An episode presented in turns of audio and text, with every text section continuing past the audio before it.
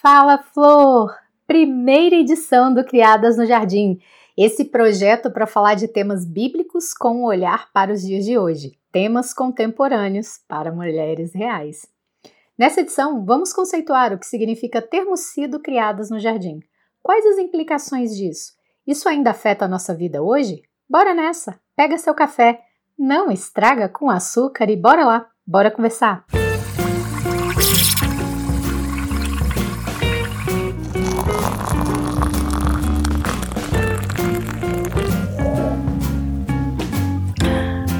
Criadas no Jardim.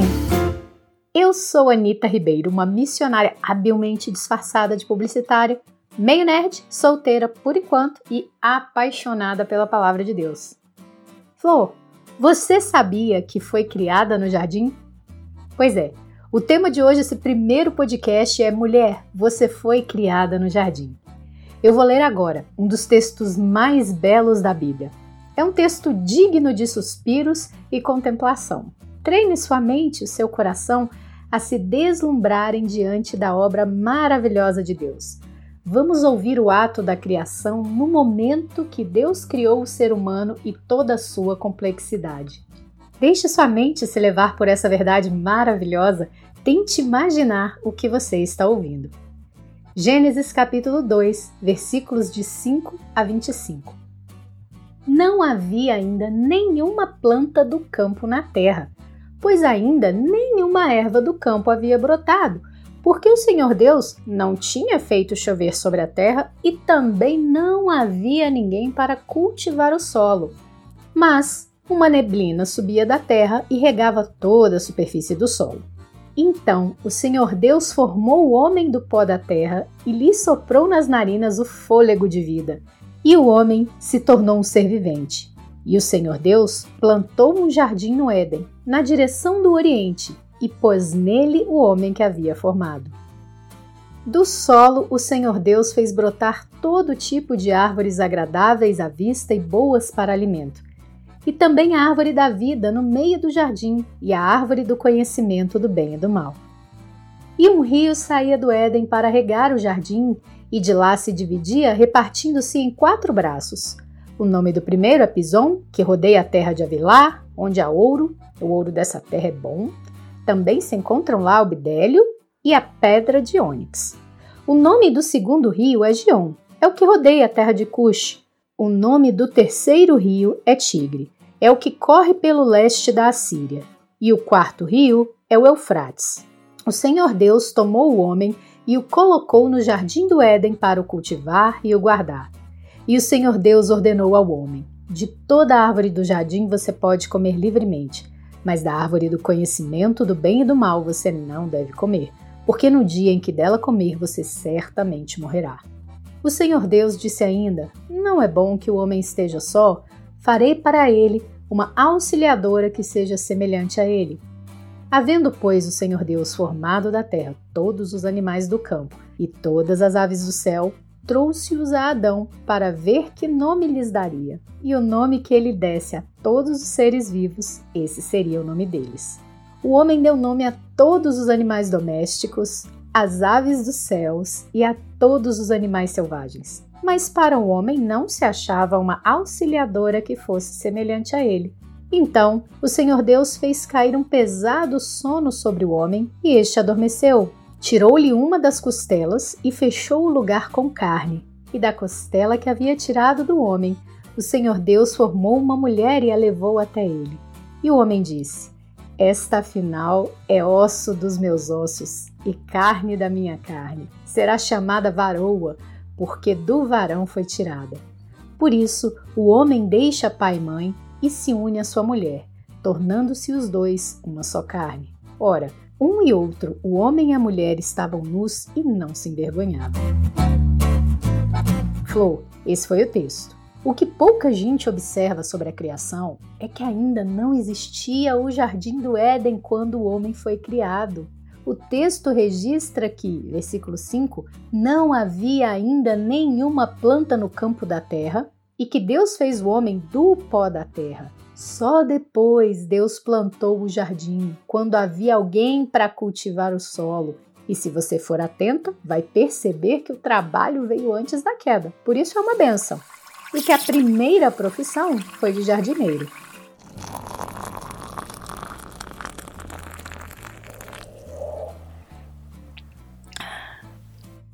Com seu jardineiro apostos, Deus então plantou um jardim no Éden, versículo 8. E depois o Senhor Deus colocou o homem no jardim, versículo 15. Acompanhe aí. Deus criou o homem, depois plantou o jardim, depois colocou o homem no jardim. Tava lá, o homem cultivando o jardim e dando nome aos animais, quando o Senhor Deus decidiu que o homem precisava de uma ajudadora semelhante a ele, alguém que lhe fizesse companhia, pois todas as espécies estavam acompanhadas e só o homem estava sozinho. Deus disse que isso não era bom. É lindo como o Senhor Deus declara no versículo 18: Não é bom que o homem esteja só. Farei para ele uma auxiliadora que seja semelhante a ele. E da costela que havia tirado do homem, o Senhor Deus formou uma mulher e a levou até ele. Flor, presta atenção o homem foi criado do pó da terra, mas a mulher foi criada no jardim.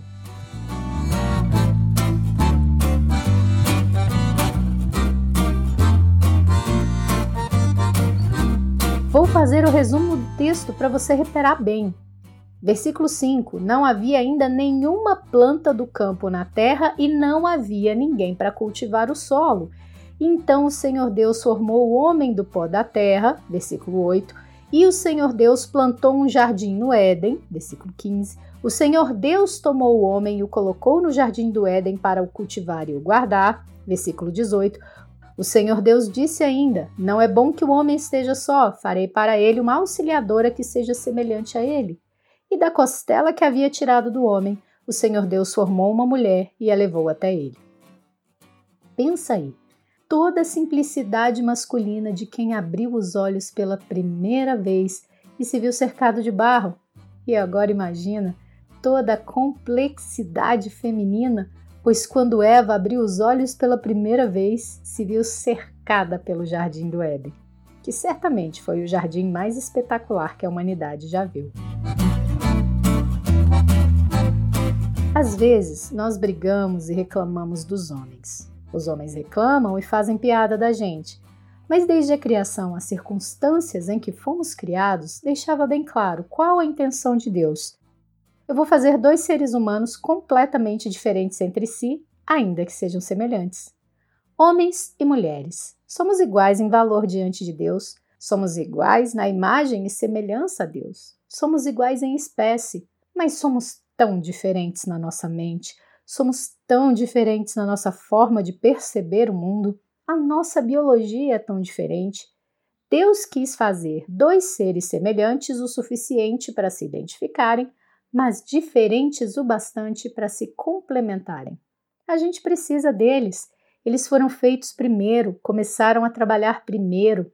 Eles receberam a função de administradores da criação. Foram feitos para cultivar e guardar o cuidado e a força masculina foram impressos no homem no ato da criação. Deus fez o homem para liderar. Mas toda a excelência masculina ainda não era bastante. Deus quis fazer para o homem uma auxiliadora, uma ajudadora, alguém para estar ao seu lado e dar conta das funções que eles não iam fazer. Nós fomos feitas para auxiliar os homens. A gente tem até agora tema suficiente para uma dúzia de podcasts, cada um puxando um fio de conversa diferente. Mas tem um assunto que eu quero abordar nesse programa. Nós fomos criadas para auxiliar. No texto original em hebraico, a palavra para auxiliadora foi Ezer. No site netbible.org, é um site maravilhoso para ver o idioma original e o contexto linguístico e cultural dos textos bíblicos, o site cita a obra A Helper Equal to Him, que seria uma auxiliadora semelhante a ele, que é do autor M.L. Rosenweig. E a descrição de Ezer é a seguinte: abre aspas. O uso do termo no hebraico não sugere um papel subordinado à conotação que a auxiliadora pode ter em português. Na Bíblia, Deus é frequentemente descrito como o ajudador, aquele que faz por nós o que não podemos fazer nós mesmos, aquele que atende às nossas necessidades. Nesse contexto, a palavra parece expressar a ideia de uma companhia indispensável. A mulher iria suprir o que faltava ao homem no design da criação, e, logicamente, o homem iria suprir o que faltava a ela. Fecha aspas. Flor, obviamente, o autor não está dizendo que a mulher não esteja sujeita ao marido. Claro que está. Lembre-se que o homem foi criado primeiro e colocado como administrador da criação. Nós viemos depois para auxiliá-lo. O que o autor de fato está dizendo é que a função de auxiliadora não é um papel depreciativo, não é algo inferior. E ele ainda avisa que o próprio Deus é chamado de ajudador e auxiliador na Bíblia. Ouça esses textos. Salmo 33, 20. Nossa alma espera no Senhor, nosso auxílio e nosso escudo. Hebreus 13, 6. Assim, Afirmemos confiantemente: O Senhor é o meu auxílio, não temerei. O que é que alguém pode me fazer? Salmos 42, 11. Por que você está abatido, a minha alma? Por que se perturba dentro de mim? Espere em Deus, pois ainda louvarei a Ele, meu auxílio e Deus meu. Salmos 54, 4. Eis que Deus é o meu ajudador, o Senhor é quem me sustenta a vida.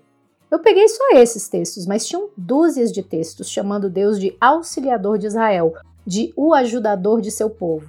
Deus não nos dá uma ajudinha com algo pequeno e a gente faz a maior parte. Obviamente, Deus é infinitamente superior a nós em tudo.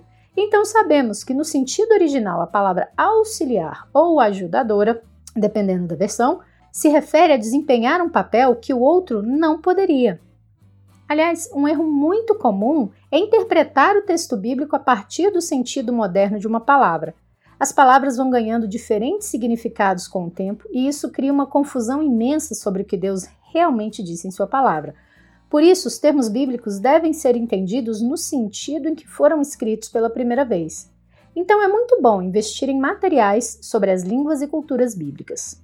O que precisamos entender é que, assim como Deus é nosso ajudador, a mulher é a ajudadora do homem. O que uma mulher pode fazer por um homem, ele não pode fazer tão bem sozinho. A neurociência aponta diversas diferenças entre o cérebro masculino e o feminino na forma de construir raciocínio, de lidar com relacionamentos, de processar informações. Até a fisiologia do olho é diferente entre homens e mulheres. Enquanto os olhos dos homens enxergam mais longe, o das mulheres possui uma melhor visão lateral. Já reparou que a gente sempre sabe onde estão as coisas? É porque o nosso olho cobre mais área perto, enquanto os homens conseguem ver o que está mais distante. Uma visão perfeita para um líder e para sua auxiliadora. Portanto, termos sido criadas no jardim implica que nossa formação foi afetada por essa primeira experiência no jardim. Também significa que absorvemos as complexidades e beleza ao nosso redor, nos predispondo a gostar de flores, decoração, a um alto senso estético. Por fim, Deus nos decretou a função de auxiliadora do homem, o que resulta em uma parceria de cooperação em que nós oferecemos nossos talentos para que o homem administre a criação.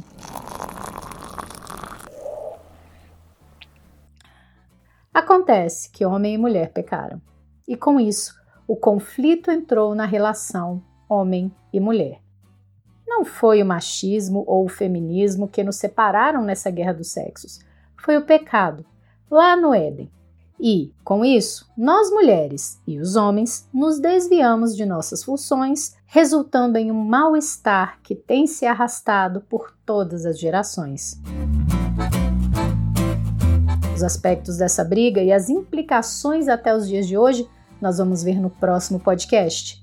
Nos próximos programas, vamos nos aprofundar nas questões interrelacionais de homem e mulher, vamos explorar a atual crise na feminilidade que nos assola, fazendo-nos esquecer quem somos e quem fomos criadas para ser.